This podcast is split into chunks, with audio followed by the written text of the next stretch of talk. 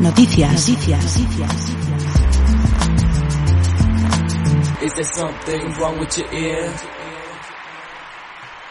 La primera de nuestra noticia es algo que a mí me ha... Creo que la noticia más importante, una de las más importantes o la más importante, a mí por lo menos la que me ha llamado la atención de la semana pasada, que es el regreso... Bueno, el, el regreso. Tenemos que estar, tenemos que verlo, ¿no? Todavía.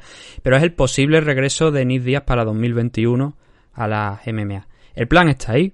Y digo posible porque nunca se sabe con Nick Díaz. Pero el titular es, importante.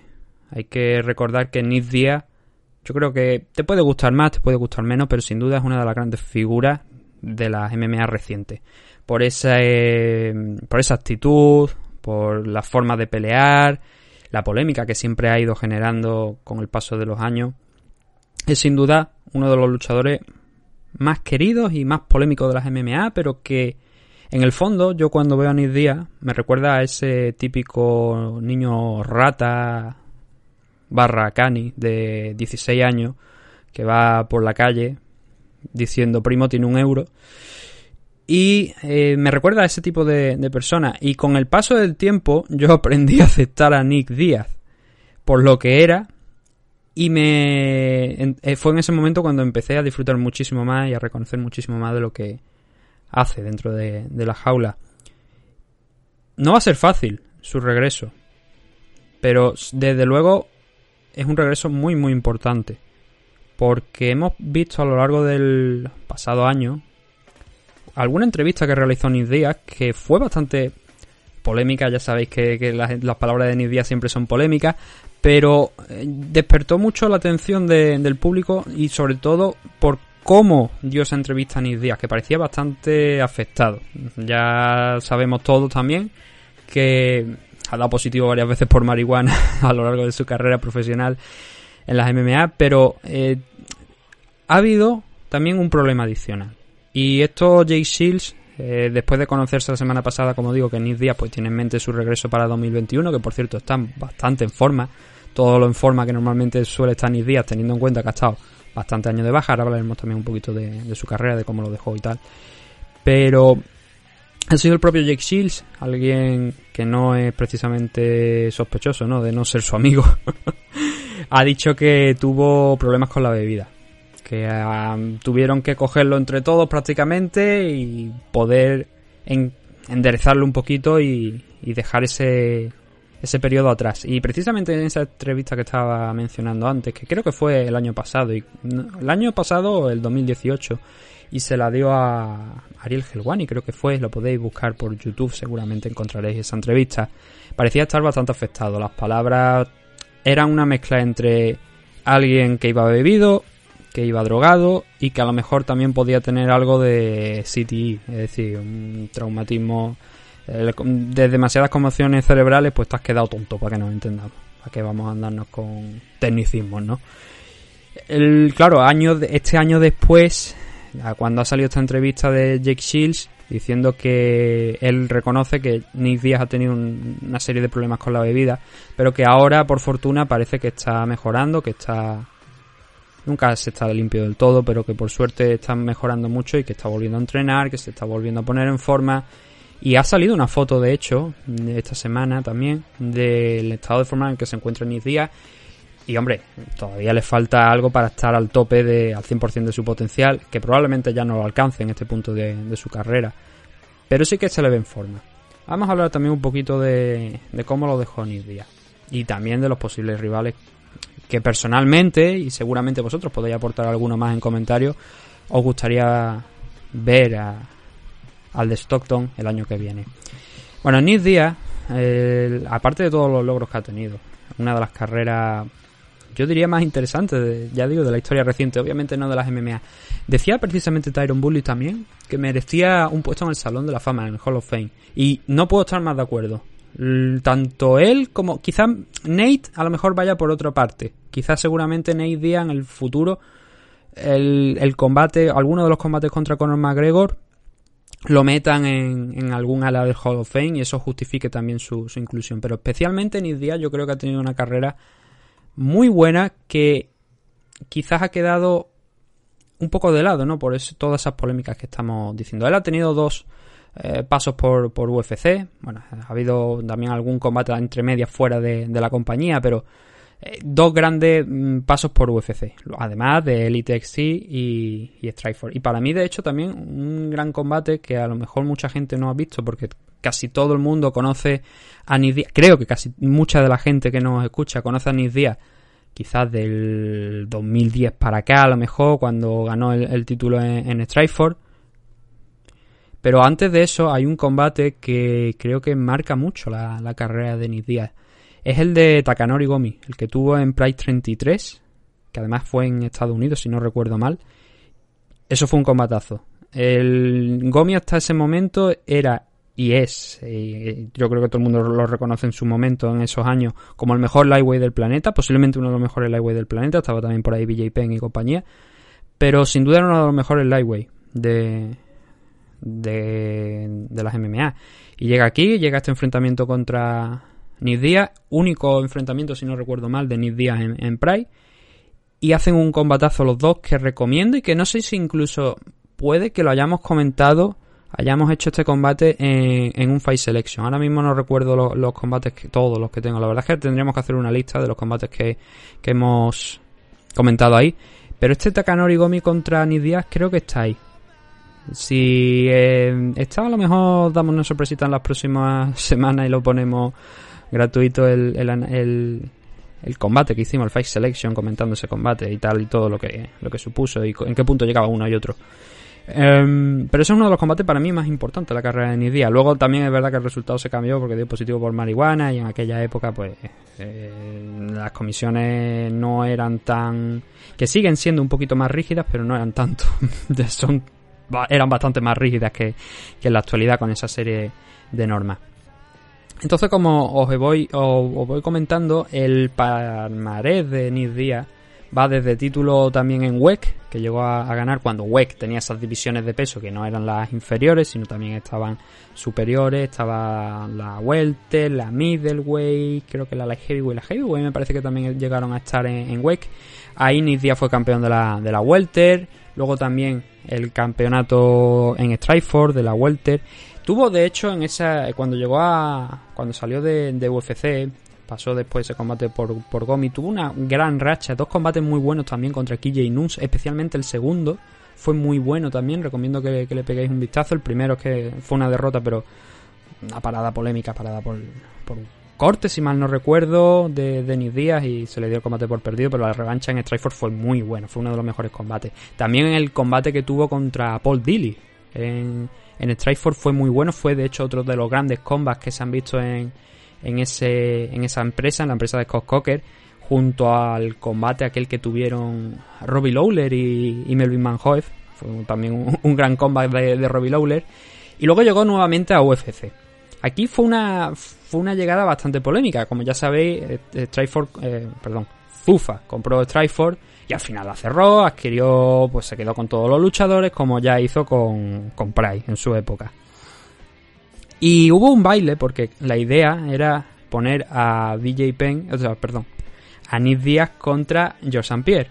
El problema fue que esta es una historia que, que vosotros igual, lo más reciente a lo mejor no, no, la, no recordáis, porque esta historia, voy a dejarme que mire la fecha, esto es 2011. Estamos hablando del 2011, fue el combate que tuvo contra BJ Penn, pero ese combate no era el original.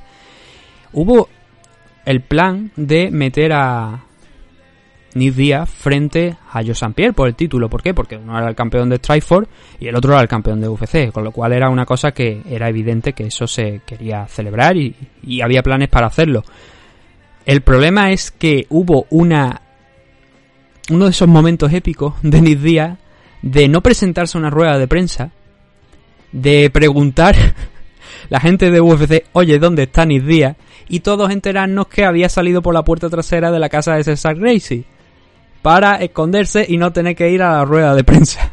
Eso le costó el combate, eso le costó el enfrentamiento contra George St. Pierre. De hecho, es una de las pocas veces que he visto a George St. Pierre bastante cabreado en esa rueda de prensa en la que no se presentó Nick Díaz. Y es una de las pocas ocasiones en las que he visto a, a George St. Pierre cabreado, precisamente con Nick Díaz. Luego se reestructuró, se le dio un combate contra BJ Penn mientras George St. Pierre se enfrentó a Carlos Condi, si no, no recuerdo mal. Y luego ese combate le pegó una auténtica paliza a BJ Penn. Yo creo que ahí fue el punto. También BJ ya había perdido el título en ese entonces contra Frankie Edgar.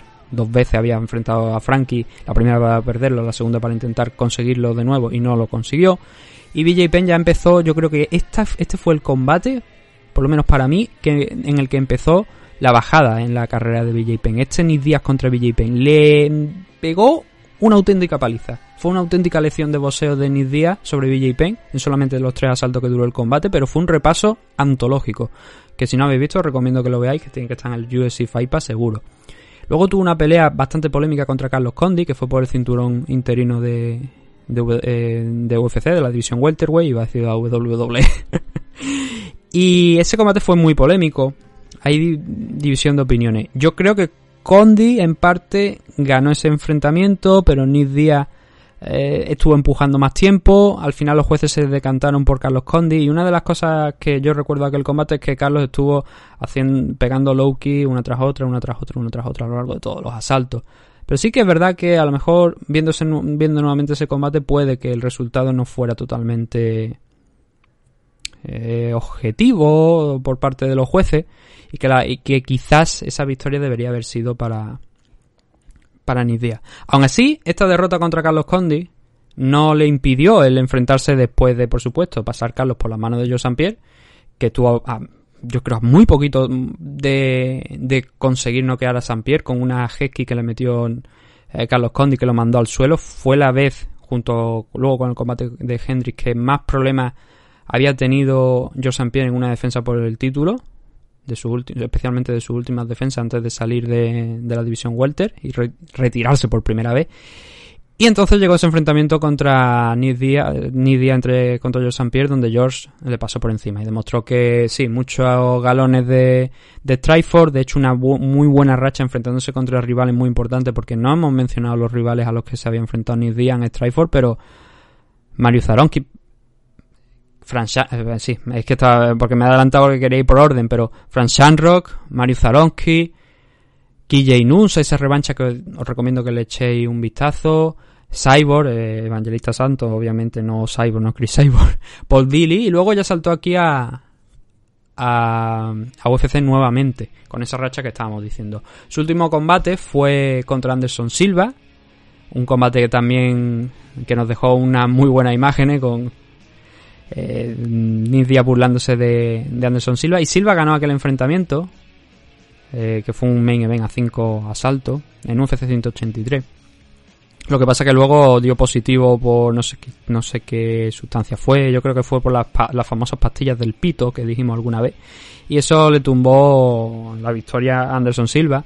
Pero claro, también dio positivo Nidia por marihuana, así que no hubo, no hubo vencedor de aquel combate, ¿no? Y ese fue el último combate que, que tuvo, que eso fue allá por 2015. Desde entonces siempre se ha estado amagando con un posible regreso, mientras la estrella de Nate Diaz iba subiendo, iba cotizando cada vez más la figura de Nate Diaz por esos enfrentamientos con, con Conor McGregor, luego el, más recientemente el Bad Motherfucker, ¿no? Frente a, a Jorge Masvidal. Y Nate Diaz quedó un poquito ahí en esa zona oscura donde se dedicaba más a irse de fiesta. Si habéis seguido su Instagram podéis comprobar que lo que digo es real.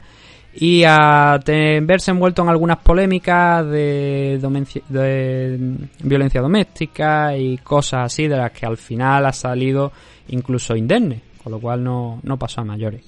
Ahora, en 2021, esperamos su regreso y la gran pregunta es contra quién podría regresar Nick Díaz. Eso es algo que solamente UFC pues tiene en mente, pero sí que es verdad que hay una serie de nombres que yo creo que se pueden hablar. Y el primero de ellos ni más ni menos que Jorge Masvidal. Obviamente, si tenemos que hablar de un, de un nombre, Jorge Masvidal es un luchador que, aparte por la historia de con Nate Diaz, es bastante razonable, bastante interesante para enfrentarse con el hermano. Entonces, un choque entre Jorge Masvidal y Nate Diaz creo que sería un enfrentamiento que eso se vende solo. Yo creo que opino que eso se vende solo. A mí me lo venderían. Porque es la, figura de uno de los grandes luchadores de, de los luchadores más entretenidos, porque sí, tiene, tiene mucha técnica de boxeo, su Brazilian Jiu-Jitsu es de un muy alto nivel también, pero quizás la figura de era bastante hype cuando llegó a UFC y luego se deshinchó. Yo creo que también porque no quiso seguir eh, insistiendo, ¿no? Porque la cabeza de Nick Díaz, por, por, desgracia, nunca ha sido demasiado buena. Entonces, tenemos ese nombre de Jorge Masvidal. Luego también tenemos que mirar si Nick Díaz puede, que a lo mejor esté pensando también en un último run, en una última oportunidad por alguno de los títulos, bien sea middleweight, bien sea welterweight, como sabéis. Mm, la mayoría de los títulos los ha ganado en welter, pero eh, de hecho, me parece que todos los títulos que ha ganado, Trifor y, y Wake, fueron en welter. Sí, fueron en welter. Pero él ha tenido varias peleas en middleweight. De hecho, esta que comentábamos de, Anderson Silva fue en middle. Eh, entonces, nos tenemos que mover en eso. Primeramente, deberíamos saber eso, en qué división va a pelear Nick Díaz antes de ver posibles rivales. Pero si hablamos de la división welter, yo creo que Jorge Masvidal es uno. Y a partir de ahí, Robbie Lawler quizás podría ser otro combate interesante, sobre todo porque es un combate que ya se dio hace muchos años en, UFC. Si Robbie Lawler siguen por ahí en ese momento, podría ser otro, otro combate interesante. Y luego a partir de ahí, pues Anthony Pettis creo que también una prueba interesante en la división Welter. Pero sobre todo hay una cosa que te en mente, Super Fight, Super Fight. El combate inicial de Nidia dentro de UFC, el combate de regreso, debe ser un combate grande, un combate importante. Ahí solamente me cuadra, por desgracia, Jorge Masvidal. Si Jorge también sigue en esa dinámica buena, ahora mismo está situado en el cuarto en los rankings, pero tiene que seguir en esa dinámica porque si empieza a caer, eh, entonces no, no, podríamos hacer nada con él. También hay gente que ha comentado, Michel Pereira puede ser un rival interesante, sí, la verdad es que Michel Pereira puede ser un rival también interesante para Nis Díaz, pero mantengo que Jorge Masvidal está desde luego varios puntos por encima y creo que debe ser el objetivo. También por supuesto Conor McGregor, del que ahora hablaremos, pero Conor McGregor como está en esa situación de entro salgo, entro salgo, es bastante complicado y además creo que le queda el tercer combate frente a Ney antes de poder hablar con de Nick, pero Jorge Masvidal y Conor McGregor son dos nombres que creo que hay que tener en mente especialmente para un regreso de Nick Díaz en 2021 y debería ser, como digo, un pay-per-view grande, main event, un luchador que regresa de la talla de, Nick. Pero eso tendrá que ser en 2021, porque de momento es todo lo que tenemos sobre Nick Díaz. Hemos hecho un pequeño recorrido por su carrera, no muy grande, ya digo, creo que es una figura importante y que sobre todo el primer paso por UFC fue verdad, bastante interesante también, pero no tanto como desde luego ese, esa racha que tuvo en Strikeforce, donde la gente hay veces que dice, no, es que si no estás en UFC no eres nadie. Strikeforce en aquella época eh, era un conjunto de luchadores de bastante alto nivel, muchos de ellos han acabado siendo incluso campeones en, en UFC. Y lo que pasa es que no tenían, obviamente, el músculo financiero ni la importancia que tenía UFC, ¿no? Zufa en aquel entonces. Y el, el título de, de Nick Díaz, el, los combates por el título de Nick Díaz en la división Welter en, en Strikeforce fueron muy buenos, fueron de bastante calidad. Y creo que, ya digo, invito a la gente que, que pueda eh, echarle un recorrido a, eso, a esos combates que tuvo en Strikeforce. El de Frank Shanrock, por ejemplo, creo que también fue muy interesante. Y bueno, con esto vamos a cerrar la carpeta de, de Nick Díaz. Nos hemos ido, la verdad, creo que cerca de 20 minutos hablando de él, pero bueno, yo, ya digo que Nick Díaz siempre es una figura interesante que a la que le deseo lo mejor, le deseo que vuelva y que lo volvamos a ver más pronto que, tarde, ¿no? Si puede ser el primer día, el, el 1 de enero de 2021 mejor, pero ya sé que esto va a llevar su tiempo, tiene que ponerse en forma, tiene que seguir mejorando, seguir entrenando, que solamente tiene 37 años y que seguramente si quiere hacer un último intento para ser ganador de algún título, creo que lo puede hacer. Obviamente Welter es quizá el peso idóneo, pero también es verdad que la división en estos cinco años ha evolucionado mucho y es muy complicado hoy en día. Pero bueno, por intentarlo que no quede.